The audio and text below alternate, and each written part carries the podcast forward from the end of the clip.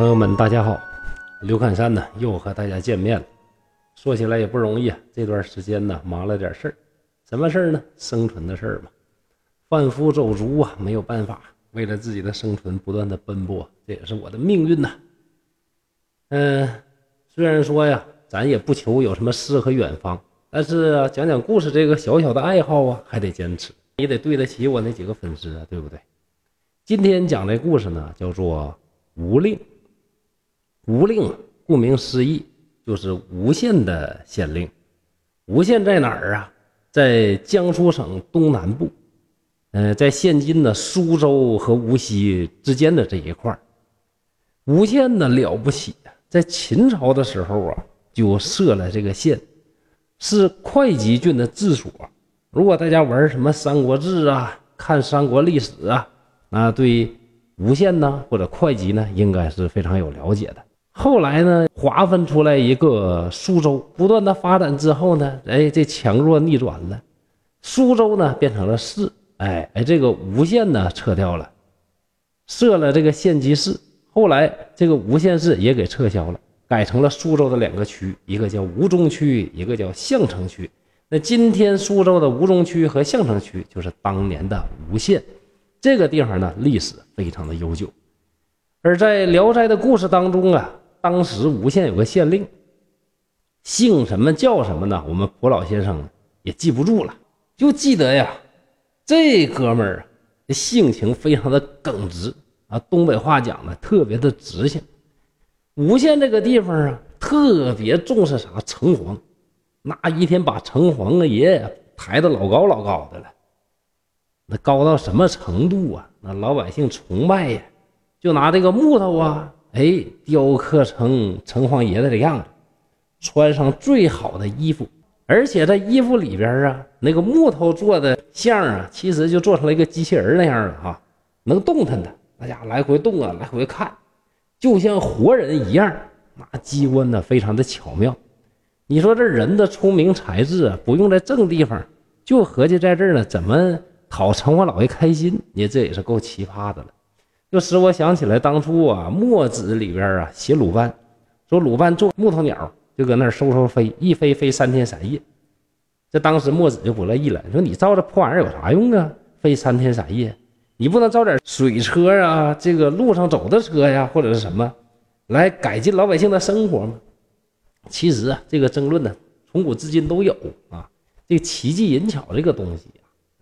怎么说呢？有没有意义啊？这很难说，咱不争论这个事儿啊。总之呢，在这个故事里边呢是要批判的，说这城隍爷呀被大家雕刻成木头像，然后啊里边设置了机关，栩栩如生。每当这个城隍爷寿诞的这一天呢，这老百姓呢就开始凑钱了，凑钱呢，然后呢就大家呀一起啊抬着城隍爷的像，哎，这个木头像。在大街小巷呢来回的这么游行并且呢还建了很多的这个旗帜啊。大家看过古代那大官啊，那一上街鸣锣开道，净土铺街，那比那场面还立正。各种各样的仪仗队排着整整齐齐，吹吹打打，呜呜叭叭。那大伙一看呢，那这么热闹啊，当然大伙都当个事儿啊。你看热闹这人啊。是挤满了大街小巷，时间一长，慢慢的事儿形成习惯了，每年都不敢懈怠。人敬神这个事儿啊，就是这样的啊。如果呀，这个不传没关系，一传呢，一传十，十传百，越传越神，是越传越玄乎。传的越神越玄乎之后，那大家呢就感觉这事儿太重要了。那每年要是不把城隍爷寿诞办好了，那我这一年活都活不好啊，老百姓都得遭殃啊。所以呢，这个每一年呢，这个工作呢都非常的认真。那今天的主角谁呀？吴令嘛。这吴县的这位县令啊，当时这个县令啊，接着呢正好外出，赶上啊城隍爷寿诞。他一看这什么玩意儿，乱糟一堆人，呜哇哇闹哄哄的，干哈？这比我阵仗都大。来来来，停停停停，来派个人过去问问他们怎么回事。这手下衙役呢就过去问。问完之后呢，人们就说：“哎呦，这怎怎怎么怎么回事？”县令一看，哎呦我天，你跟谁俩呢？你搁那嘎的？这阳间这个县归我管，阴间这个县归你管，对不？咱俩一黑一白，那咱都消消停停办事儿，就造福一方就完了。你这家伙干啥闹得这么大个事儿啊？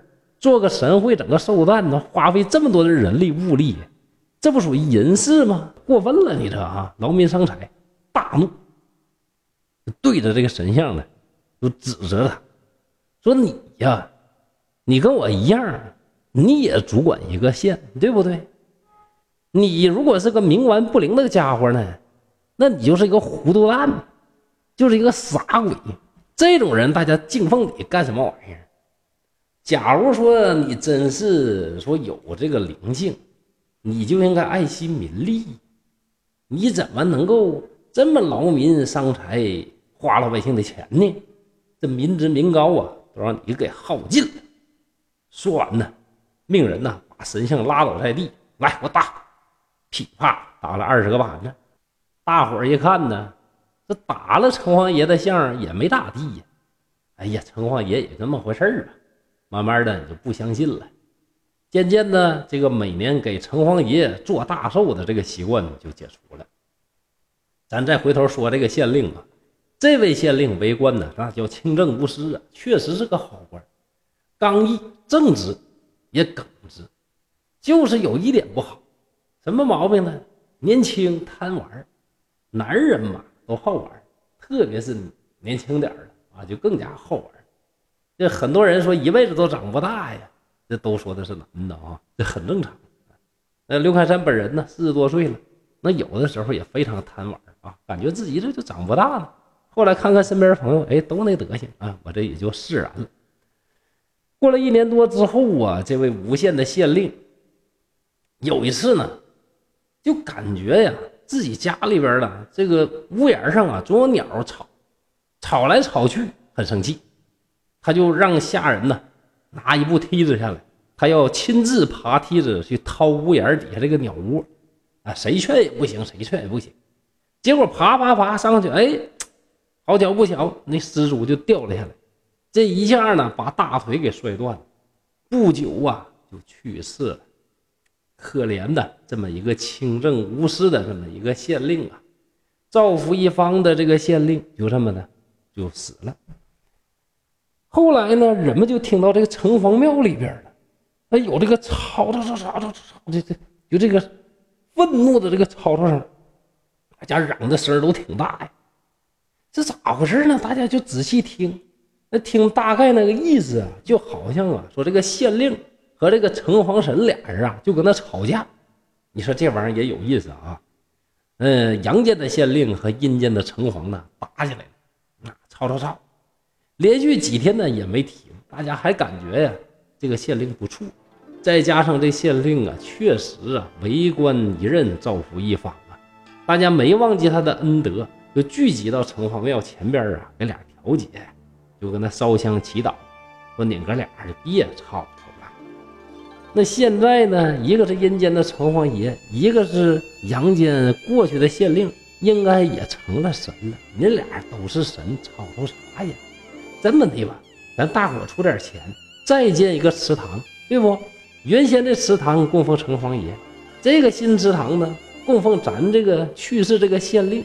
这你俩别吵了，行不行？自己住自己家啊。所以说呢，后来呀。大家呢就又给这县令又修了一个祠堂。既然是阴间的县令呢，说也叫城隍庙。那据说这个新的城隍庙城隍神，比原来的这个城隍庙城隍神呢，哎更灵验，有求必应。你这人好官吗？活着时候是好官，那死了之后是一个好城隍。所以呀，特别办事啊，比原先那个办事所以无县至今呢，还有两个城隍庙。好，今天吴令的故事就讲到这儿了。希望大家能够继续关注东北话趣说聊斋故事。刘侃山在沈阳，祝大家幸福快乐。